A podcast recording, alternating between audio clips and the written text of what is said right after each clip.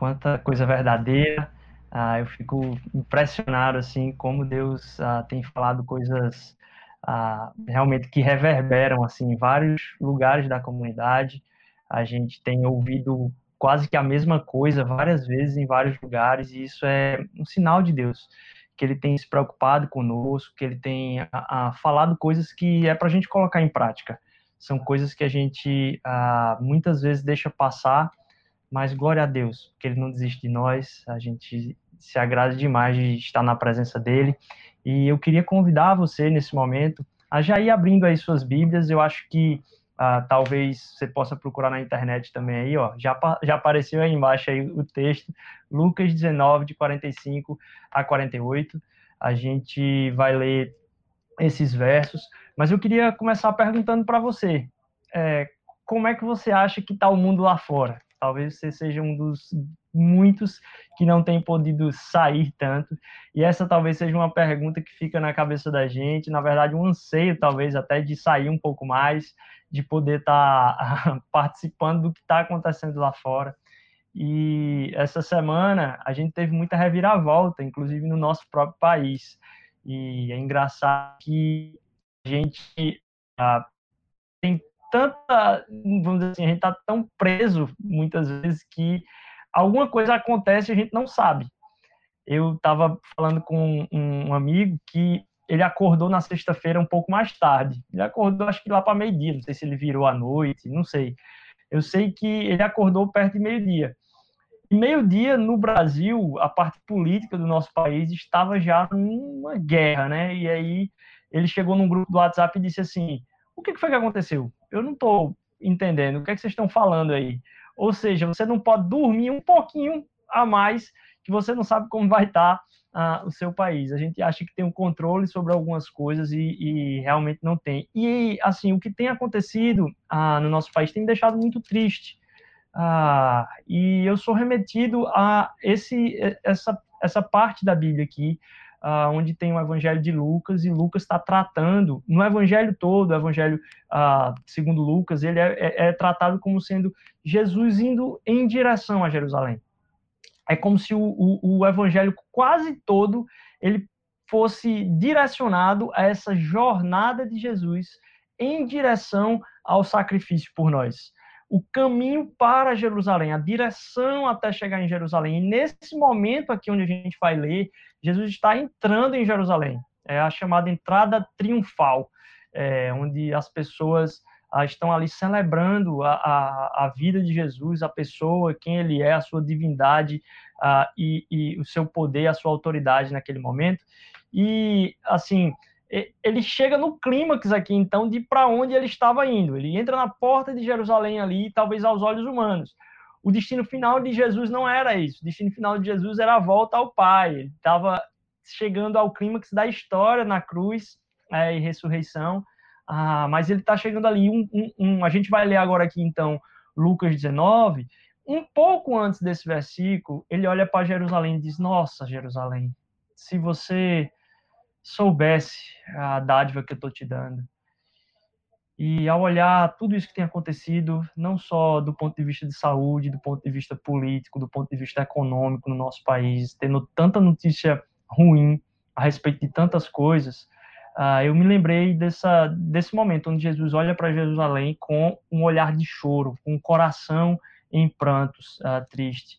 E fui lembrado disso, uh, pensando em tantas consequências econômicas uh, e de acesso que a, aqueles que são mais desamparados no nosso país uh, terão ainda pela frente, que de uma onda que ainda está se formando e que vai cair sobre a vida de todos nós, mas também sobre a vida deles. E uh, ao ser remetido ao coração de Deus, chorando pela, pelo seu povo, mas não por uma coisa que foi sem medida, não, pela própria incoerência, pela própria, a, a, pela própria a, não confiança e infidelidade do povo a Deus, é que o povo tinha sofrido e estaria sofrendo.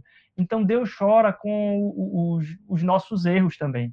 E, e, é muito, assim, meu coração ficou muito entristecido de imaginar lá na frente as pessoas sofrendo ainda mais, coisas que elas ainda estão fazendo meme hoje sobre isso. Mas ao imaginar o coração de Deus, sobre o que, o que vai estar pela frente aí, a gente nem ainda nem, nem imagina. E ao mesmo tempo fiquei triste, mas grato por poder também ter o coração compassivo e poder enxergar um pouquinho daquilo que Deus, como Deus trata a gente, né? Ele trata a gente não a partir daquilo que a gente faz, mas a partir da essência do seu coração. E a gente imaginar que muita gente vai sofrer, independentemente uh, de, de, posição política que você tenha, ou o que, que você está defendendo aí, uh, que os nossos corações possam se voltar a, a, a, viver esse momento com o coração de Deus. E eu fiquei muito contrito nesse momento, mas aí logo em seguida uh, o texto vai falar aqui em Lucas capítulo 19, versículo 45 ao 48. Então ele entrou no templo e começou a expulsar os que estavam vendendo, e disse-lhe: Está escrito: A minha casa será uma casa de oração, mas vocês fizeram dela um covil de ladrões. Todos os dias ele ensinava no templo, mas os chefes e sacerdotes, os mestres da lei e os líderes do povo procuravam matá-lo. Todavia, não conseguiam encontrar uma forma de fazê-lo, porque todo o povo estava fascinado por suas palavras.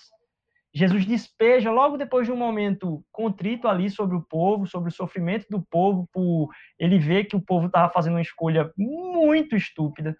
É, eles iam matar o próprio Salvador deles, é, não iam honrar a, a, a, Deus que estava no meio deles, trazendo alegria todos os dias. Os, o povo estava fascinado por ele. Olha, Jesus entrou em Jerusalém, o povo estava fascinado.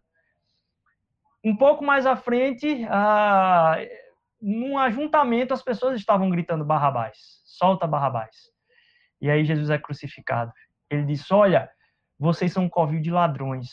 Ah, vocês fizeram da minha casa aquilo que não era para ela ser. A minha casa ela vai ser chamada casa de oração. E quanta quanta corrupção a gente tem visto, quanta mentira a gente vê, quanta uh, coisa errada a gente vê uh, que está acontecendo e eu fiz a pergunta no começo: como é que está o mundo lá fora?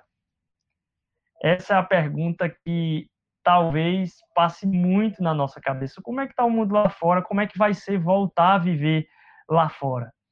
E aí, uma pergunta talvez depois dessa, será que a nossa vida ela tá como ela deveria ser? Será que a nossa vida tá como deveria ser? Eu imagino que você diga não porque você deve estar imaginando que outras coisas deveriam estar acontecendo nesse momento. Talvez você esteja orando a Deus para que você volte logo a trabalhar. Talvez você esteja orando a Deus para que você volte logo para poder, pelo menos, respirar um ar mais puro do lado de fora, ver, encontrar as pessoas de um jeito normal.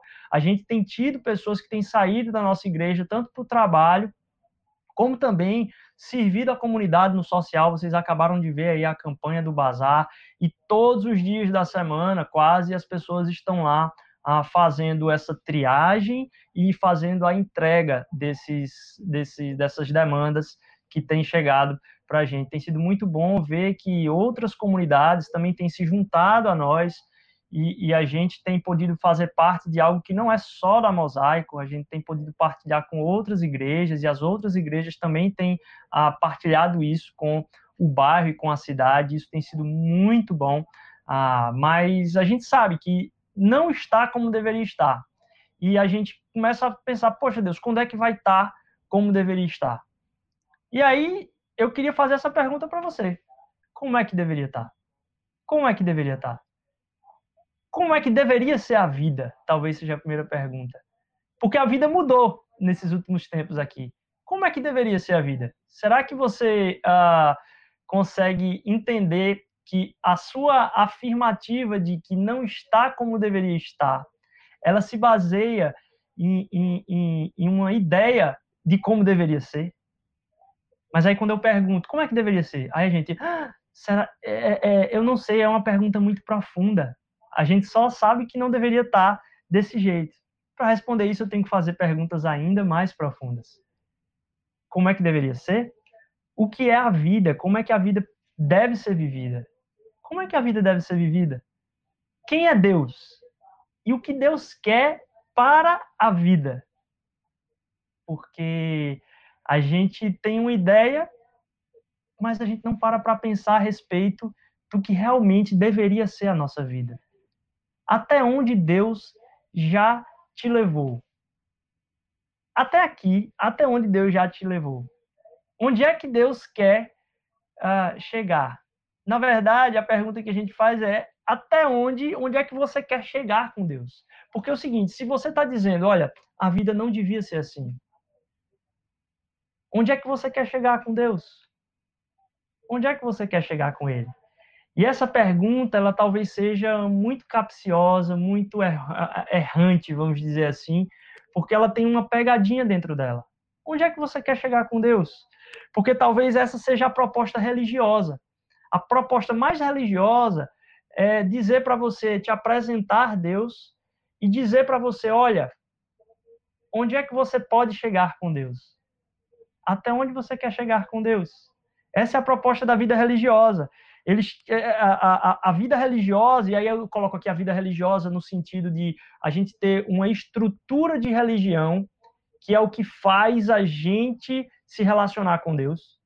E há uma estrutura de religião que faz a gente se relacionar com Deus. Quando a gente começa a pensar dessa forma, a gente tem um pensamento religioso no mau sentido. E a proposta religiosa nesse sentido é fazer você se perguntar isso. A vida não está como ela deveria estar. Onde é que Deus poderia me levar? Como é que deveria ser? Onde é que Deus poderia me levar? É, e quando a gente começa a pensar assim, é como se essa pergunta o que a vida ela deixasse de ser feita. Percebe? A gente faz. Não está como deveria estar. Mas quando eu pergunto o que é então a vida para ser como deveria ser, a gente tem dificuldade de responder. Então, o que a proposta religiosa faz é, ela te diz, olha, você precisa de um Deus. Você precisa de um Deus. Ele te apresenta um Deus em um momento de muita dificuldade, talvez, é, e quando você se converte a esse Deus, pronto. Agora eu posso te dizer até onde você pode chegar com esse Deus. Onde é que você quer chegar com Deus? Porque Deus é tão maravilhoso que você pode chegar muito longe com Ele. Deus pode te levar a lugares onde você nunca viu. E aí você começa a entender Deus, e eu comecei a pensar nessa associação. É como se essa proposta religiosa apresentasse para a gente Deus como um aplicativo. Um aplicativo de celular. E aí, o que é que você faz com o aplicativo de celular? O aplicativo de celular, você primeiro instala esse aplicativo. E aí você, ao instalar o aplicativo, você instala porque você quer fazer algumas coisas e ele pode fazer com que você consiga isso. O que você pode fazer com esse aplicativo? Essa é a proposta que se coloca. E quando a gente é impedido de fazer algumas coisas, a gente começa a pensar: eu deveria poder fazer isso, seria tão bom se eu pudesse fazer isso. E aí o que, que a gente vai atrás? Do aplicativo. Então, a proposta religiosa, ela apresenta Deus para a gente como um aplicativo, que a gente instala e agora a gente pode usar.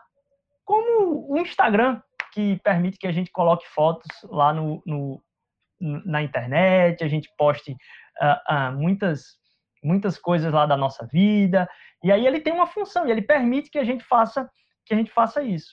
A pergunta, então, o que é a vida, ela desaparece. Porque eu não preciso viver. Eu só preciso saber onde é que Deus pode me levar, como um aplicativo. É, Deus se torna, então, aquele que vai fazer aquilo que eu desejo. E como Deus é maravilhoso, apesar uh, de a gente não ter combinado nesses termos, o quanto esses louvores têm tudo a ver com o que a gente vai partilhar hoje aqui. Tem tudo a ver com aquilo que é o desejo da nossa, da nossa partilha porque a, o que a, a, o sistema religioso, a estrutura religiosa faz conosco é nos tirar de uma relação profunda com Deus e colocar Deus na nossa vida para que Ele nos leve aonde a gente deseja que Ele nos leve. Como um aplicativo, a gente instala ele. E aí a gente começa a, a, a entender a religião e colocar a religião como sendo algo que você precisa aprender. E a gente começa a estudar mais. E aí começam os interesses nos estudos bíblicos, na teologia.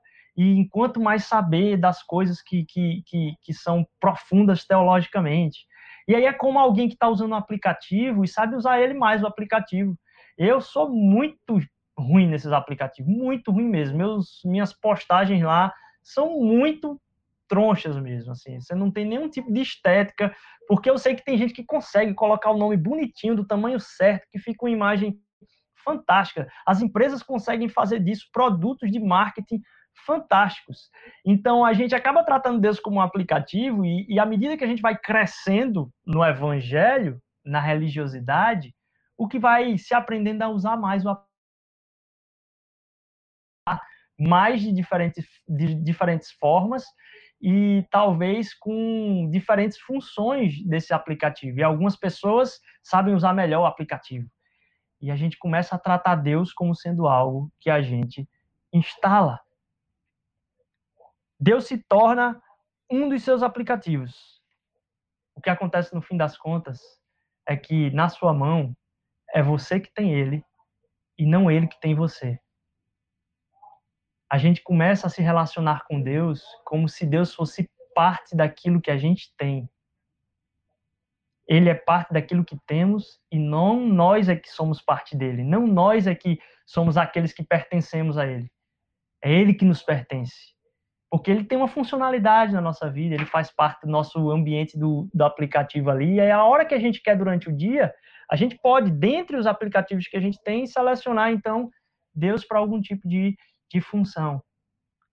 Olhando por essa imagem, na verdade, o que acontece não é que é Deus que é instalado no aplicativo, na verdade, quando a gente tem um encontro com Deus, quando a gente conhece a Jesus Cristo, o sacrifício dele, o amor que, que ele derramou na cruz e o poder da sua ressurreição, a sua glória manifestada na terra, ah, o que acontece conosco não é que quando a gente conhece ele, a gente incorpora uma parte de, de aplicativo na nossa vida. Na verdade, a nossa vida todinha ela é formatada, ela é resetada, ela é zerada, ela é desestruturada completamente para que agora dentro de nós ele possa fazer o que ele quer. Porque não somos mais de nós mesmos, somos dele. Não somos nós que o colocamos no celular e depois no bolso. Somos nós que agora pertencemos completamente a ele. É por causa dessa mentalidade religiosa, que a gente consegue responder a palavra não devia ser assim, mas a gente não consegue responder a palavra como é que devia ser a vida. Porque a gente começa a separar as coisas. A gente começa a ter uma vida completamente compartimentada e separada, a ponto de em alguns momentos da minha vida eu conseguir utilizar Deus, em outros momentos não. Quando a gente separa a, a, a vida, quando a gente tem essa separação na vida, ah, a gente ah, começa a fazer essa pergunta para Deus, usá-lo como um app ah, e fazer onde é que Deus quer, é, onde é que Deus pode me levar, até onde Deus, Deus, até onde Deus pode me levar. E não a gente fazer a pergunta para onde Ele quer me levar. Onde é que Ele quer me levar? Não é onde é que você quer chegar com Deus. Não é a vida tá ruim desse jeito. Onde é que eu posso chegar com Deus, mas é para onde Ele quer te levar. Porque não é Ele que pertence a nós, somos nós que pertencemos a Ele. Portanto, não existe área da nossa vida que é espiritual. Quando eu faço essa pergunta para você, como é que está a sua espiritualidade? O que é que vem na sua cabeça? O que é que vem na sua cabeça? Porque talvez o que venha é como é que estão as principais práticas que eu chamo de espirituais na minha vida. Quando a gente começa a se relacionar com Jesus e a gente tem a vida toda transformada, não existe área espiritual da nossa vida. Toda a nossa vida é espiritual. Tudo deve ser feito como um testemunho de Cristo Jesus. Não tem nada que não possa ser feito dessa forma. Nada, nada, nada. Então, quando a gente começa a compartimentalizar e dizer como é que está a espiritualidade sua, não, como é que está você? Porque se você todo não foi ad adquirido por Cristo, se ele não comprou a sua vida, talvez você está negociando algo que não vai dar certo. Não vai dar certo viver espiritualidade dessa forma, se não for para se entregar completamente a Deus. A vida não pode ser separada. Então, aonde é que Deus quer te levar? E não onde é que você pode chegar com Ele. Aonde Deus quer te levar. sabe de uma coisa? Ele tem levado a gente para lugares diferentes nesse momento. Você já se perguntou por que, que ele te colocou no lugar onde você está? Antes de ficar, talvez, imaginando que a vida não devia ser assim e pedindo para ele para que ele te tire do lugar onde você onde você está agora, porque a vida não devia ser assim. Porque quando a gente começa a entender que Deus decide aonde devemos estar e a gente deve se colocar nas suas mãos para dizer, Deus, me coloca onde tu queres. Porque agora eu sou todo teu. O programa aqui está resetado completamente, apagou tudo aqui e eu quero viver para ti. Sabe quando a gente desinstala um programa completamente, instala de novo tudo do zero, mas fica ainda uns bugs? É, é isso que a palavra fala a respeito da nossa carnalidade. Nesse momento agora, apesar do, de tudo ter sido formatado, tá resetado, a, a, ainda tem uns bugs. Na verdade, a nossa carne ainda grita alto aqui. Mas agora a gente tem rodando dentro da gente, tem é, sendo vivido dentro da gente o Espírito Santo, que quer formar uma nova vida. Então, o que a religiosidade faz com essa pergunta é: o que então é a vida? Ela diz: esquece ela, como é que se deve viver. Eu te dei o aplicativo Deus. Agora, faça ele funcionar direitinho, que no fim das contas vai dar tudo certo, você vai estar no céu. Quando, na verdade, a nossa relação com Deus é para que a gente faça essa pergunta muito profundamente. O que é a vida? Como é viver a vida cristã? Não é simplesmente, é, ah, eu, eu acredito em Deus, o que é que pode, o que é que não pode fazer. Não, como eu devo viver minha vida como ela deve ser transformada pelo Espírito Santo, como é que eu devo viver ela de forma integral e completa, de forma total. Porque quando eu começo a fazer essa pergunta, meu dia a dia vai sendo transformado por onde Deus vai me levando. Então você já parou para pensar que nesse momento ele te colocou muito mais tempo em casa, né? E eu acho interessante que se a religião tenta separar a vida se o pensamento religioso, no mau sentido, tenta dividir, compartimentalizar a vida, o que Jesus quer fazer conosco é mostrar para nós que aquilo que aconteceu na vida dele pode acontecer conosco se deixarmos o Espírito Santo trabalhar na nossa vida, vivermos em pleno propósito, entendermos sobre o que é a vida, o que é que ele tem como porção dele para nós. É, a gente começou fazendo a pergunta, então, é, o que é está acontecendo lá fora? O que é está acontecendo lá fora? E muita coisa acontece lá fora, a gente não sabe. Na verdade, o que é lá fora, a gente acaba fugindo dessa pergunta, o que é a vida? Eu fazer outra pergunta agora para você. O que está acontecendo na sua casa? O que é que está acontecendo dentro da sua casa? Porque parece que ao invés de perguntar aonde Deus pode, eu posso conseguir com Ele que Ele me leve, se eu fizer a pergunta, onde é que Deus quer me levar? E eu paro para pensar nesse momento, a gente está passando muito mais tempo em casa, né? Então deixa eu perguntar, ao invés o que está acontecendo lá fora, deixa eu perguntar o que é que está acontecendo aí na sua casa. O que é que tem acontecido dentro da sua casa?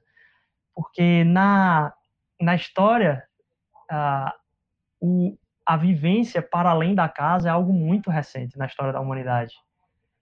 A, a casa tinha um papel muito importante dentro da vivência. O tempo que se passava, não em casa, mas ao redor daqueles que estavam em casa era muito grande. Porque quem ia trabalhar junto era a família. As pessoas trabalhavam junto fora no campo e voltavam para casa. O, o, o, a centralidade da casa era algo que era comum.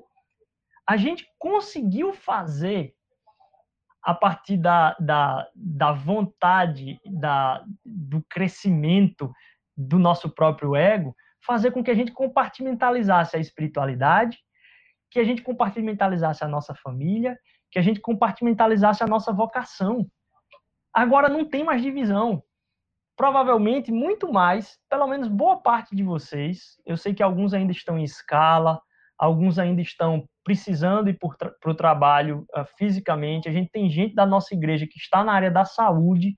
Então, eu, eu, convido você também a se lembrar dessas pessoas, a participar das salas de oração, mas não só dessas pessoas. Essa semana, a minha sogra estava tava, tava, tava aqui na, na cozinha e na hora de tarde aqui, uma pessoa bateu na porta é, para pegar o lixo, é, que trabalha aqui no prédio. e aí a pessoa falou com ela, isso nem estava na pregação, a pessoa falou com ela, é, dizendo, olha, tem algum lixo aí? E aí ela, ela entregou a, a o lixo para a pessoa e, e, e, agradeceu por um momento do toque de, de Deus na vida dela. Deus, Deus, ela parou assim, olha, muito obrigado, porque você tem se sacrificado saindo da sua casa para que a gente possa ficar em casa.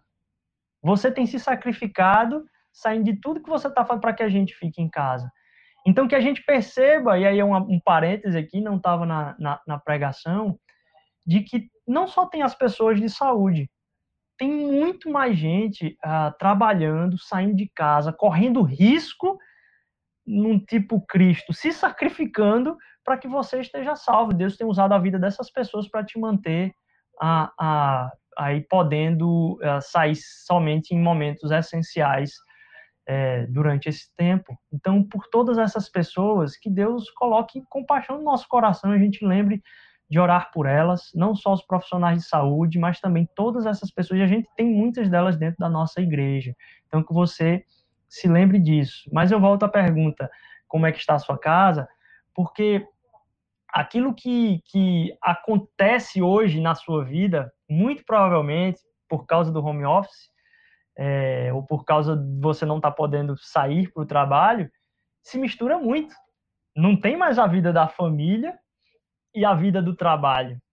Você está com tudo aí misturado e você talvez tenha passado por alguns conflitos por causa disso.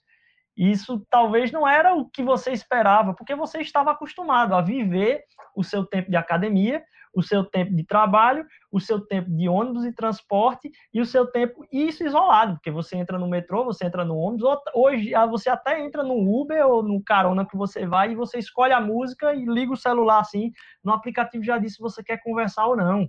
Então a vida comunitária, ela foi deixada de lado para que você pudesse ter sua vida mais compartimentalizada possível.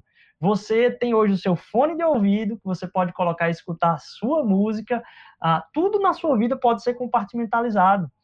Na, no distanciamento, talvez, dessa figura da casa, a gente consegue criar para nós partes separadas da nossa vida. Isso nem sempre foi verdade, e eu nem sei se isso era para ser assim. Ah, a gente tem ah, sido ah, colocado de volta a misturar todas as coisas. Para mim, então, a igreja é misturada com a casa, que é misturada com o trabalho, que é misturada com o tempo de relacionamento comunitário de igreja, não trabalho, mas igreja agora os meus irmãos. Tá tudo misturado. Então, como é que a gente separa essas coisas? Será que é para separar? Ou é para a gente entender onde Deus colocou a gente agora?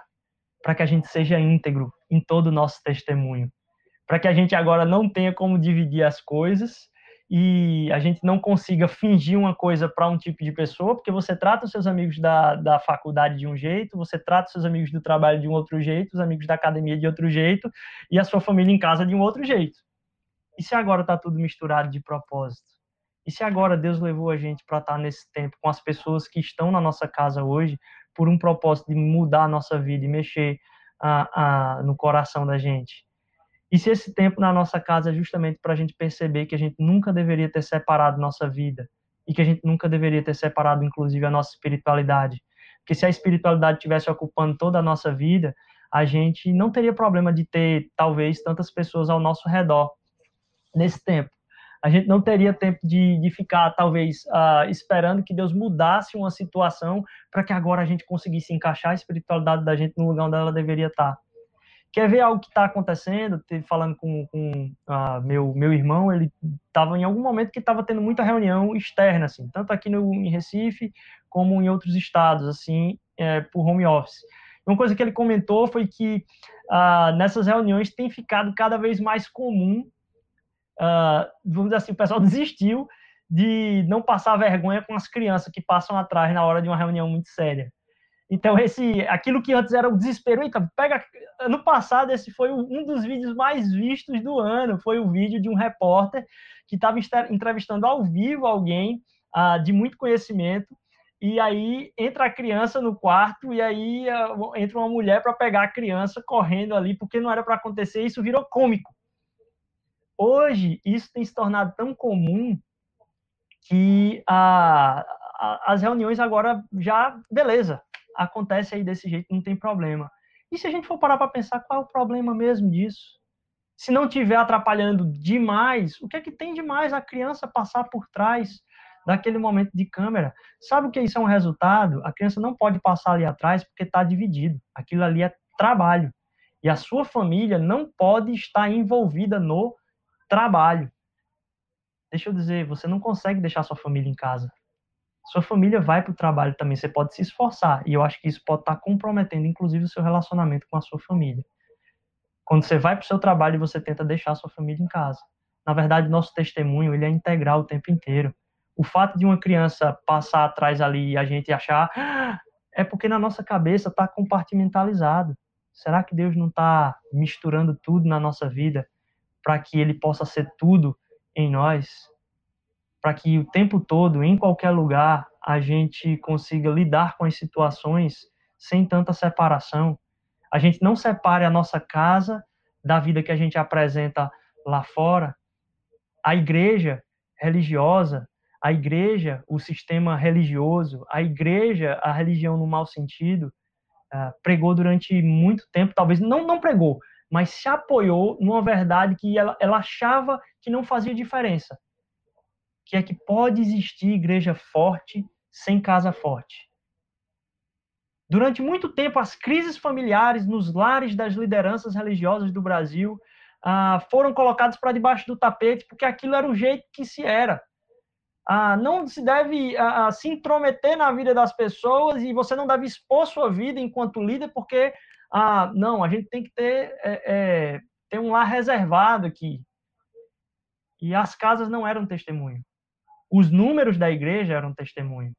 A quantidade de pessoas que frequentam a igreja é testemunho. A quantidade de seguidores da igreja no, no, nas redes é testemunho. A quantidade de pessoas que são convertidas é, é testemunho. E não a vida das pessoas é testemunho, não a casa das pessoas é testemunho. Então, se tentou fazer durante muito tempo, através da instituição religiosa, não da igreja do Senhor Jesus, porque essa nunca nunca vai perecer e nunca vai vai se perder no meio do caminho.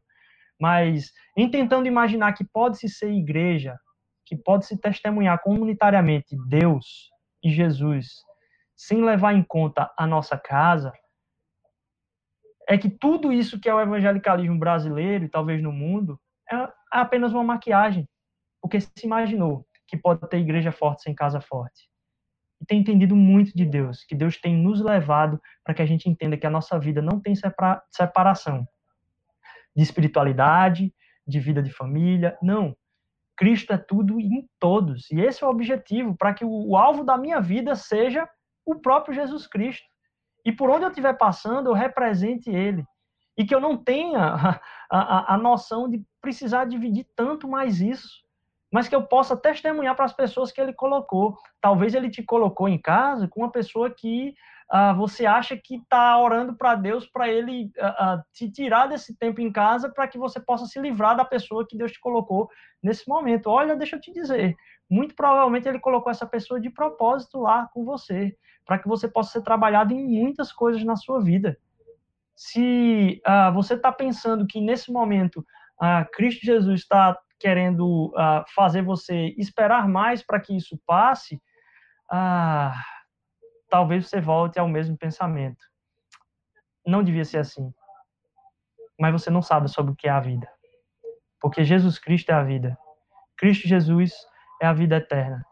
E enquanto ele não for tudo em nós, enquanto ele não tiver separa, enquanto tiver separação na nossa vida, enquanto tiver ah, aquilo que é talvez uma compartimentalização do que é o, o, ser Cristo em mim, e eu tiver essa separação, faz com que inclusive a minha vocação, e aí eu coloquei aqui a, a, essa separação da minha vocação no trabalho, e aí lembrem da imagem da entrevista, a criança correndo atrás aqui numa reunião de trabalho, e aí a, com a separação da vocação, a nossa vocação deixa de ser referência, a gente não se torna mais referência, a gente se torna um objeto de status. E a gente usa o nosso trabalho, a nossa formação profissional para que se tenha status. Mas quando tudo é uma coisa só, quando a nossa casa está servindo e eu sou um produto da minha casa servindo com a minha vocação, eu estou na minha vocação como uma referência daquilo que é o serviço para o mundo. A minha vocação serve não para o status que a sociedade construiu pra caramba aí, mas a minha, a minha vocação serve como uma referência. E agora a minha vida familiar pode ser testemunhada pelas pessoas que são do meu trabalho, porque não tem separação. E mais, não só isso, a minha vocação não é um instrumento por causa do status para o poder, mas a minha vocação é um instrumento por serviço. Então, diante disso, onde é que Deus está te colocando nesse momento? Ao invés de se perguntar como é que está o mundo lá fora, deixa eu perguntar de novo, como é que está a sua casa? Faça da sua casa o melhor jardim possível nesse momento. Faça da sua casa algo que você possa testemunhar da presença de Deus ali. Porque Deus não está no intervalo, Deus não saiu para ir no banheiro durante a pandemia. Deus está no meio dessa pandemia presente do mesmo jeito, como presença. Ele não, não tem o desejo do nosso sofrimento, não é desejo de Deus que passemos por sofrimento. Mas Deus usa o sofrimento por causa do mundo caído para que a esperança dele seja forjada no nosso coração. Porque Deus está permitindo isso, eu não sei. Porque não é o meu intento querer saber por que Deus está fazendo isso, mas perguntar para Deus o que é que Ele quer em mim no meio disso tudo. Para que eu entenda que a minha casa pode ser um ambiente uh, uh, de testemunho do Evangelho, para que eu entenda que Ele está presente nesse momento. Nossa, essa figura tem estado presente no meu coração demais que é a figura de Jesus dormindo no barco. No meio da tempestade, todo mundo ali desesperado, e chegam para ele xingando ele. Imagine, imagine Jesus, você já foi acordado no meio de uma, uma soneca boa, aquela soneca pesada.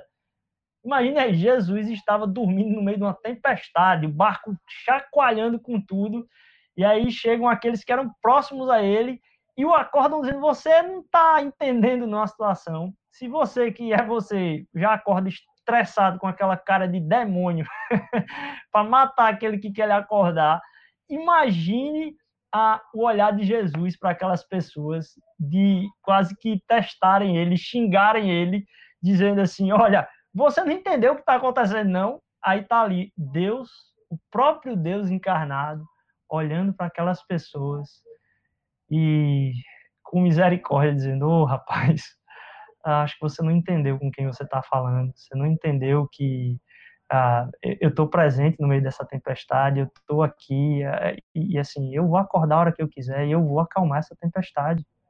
Eu tenho esse poder. Então, a, essa figura não deixa de estar na minha cabeça, porque Jesus está lá, descansando, e, e mas uma coisa é, é, é, é certeza, ele está presente. Ele está presente. Então, como é que está a sua casa? Como é que está a sua casa? Eu volto e finalizo lendo o trecho que está lá em Lucas, capítulo 19, no versículo, uh, no versículo 46. 46 não, 45, perdão. Lucas 19, versículo 46. Disse-lhes, então, ele entrou com raiva ali no templo. 45 diz, então ele entrou no templo para expulsar os que estavam vendendo. Ele entrou já sabendo que ia expulsar. E aí manifestou a ira do, a respeito daquilo que estava acontecendo. Está escrito: a minha casa será casa de oração.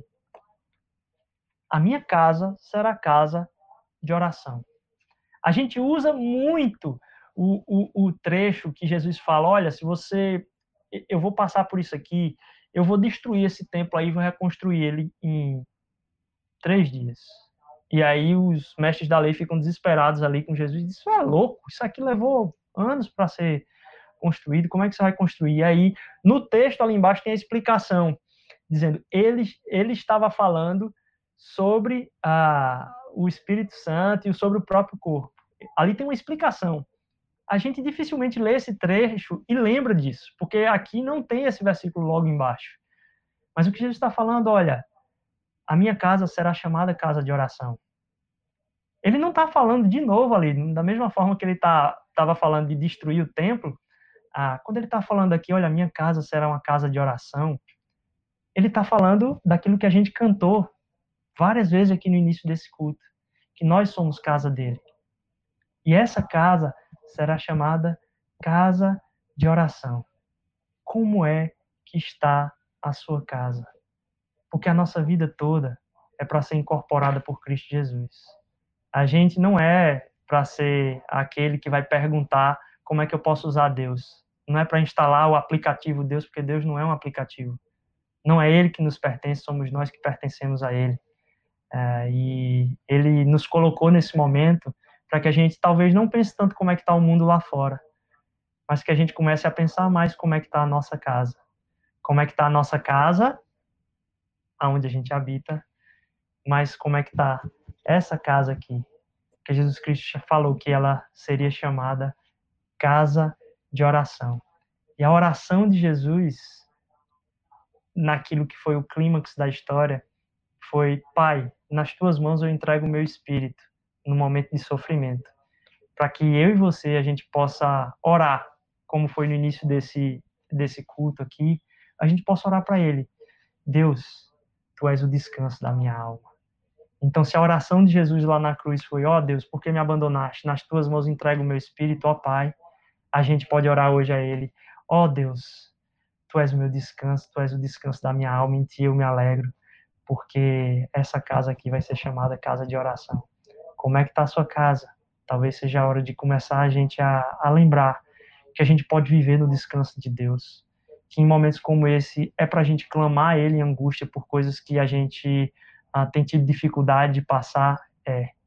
Mas é para a gente se submeter também a Ele entender que Ele está no barco aqui. E talvez pedir para a gente sair desse momento é somente voltar para uma compartimentalização da nossa vida, quando Ele quer tratar a nossa vida inteira principalmente lá no profundo da nossa casa, para que a nossa casa aqui possa ser um testemunho, que a minha a sua casa possa ser então um jardim muito bonito de honra e glória a Deus, para que ele possa ser testemunhado a partir da minha casa e que aquilo que é a minha casa possa testemunhar para o mundo e que a minha casa possa servir de luzeiro ah, para que as pessoas talvez não possam viver dissimuladamente uma vida dupla, na verdade não dupla, múltipla, ah, onde se tem as divisões entre as casas.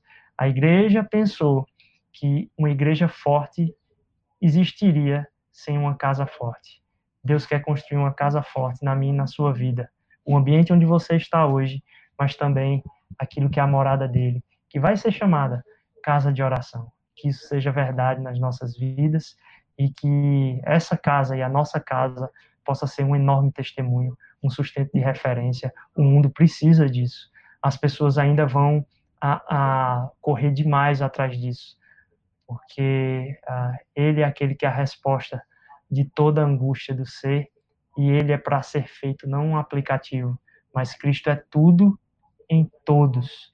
Esse é o objetivo da igreja, que a minha vida não tenha divisão, que a sua vida não tenha divisão, mas que a minha e a sua vida seja chamada vida de oração, uma casa de oração. Amém? Vamos continuar em louvor e adoração. Pai, obrigado, Senhor, porque ah, Tu és aquele que quer fazer da nossa vida ah, uma casa de oração.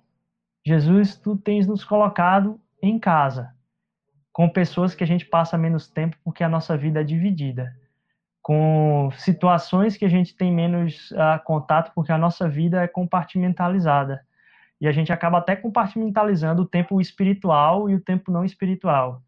Tu és aquele que queres fazer tudo novo na nossa vida, Senhor.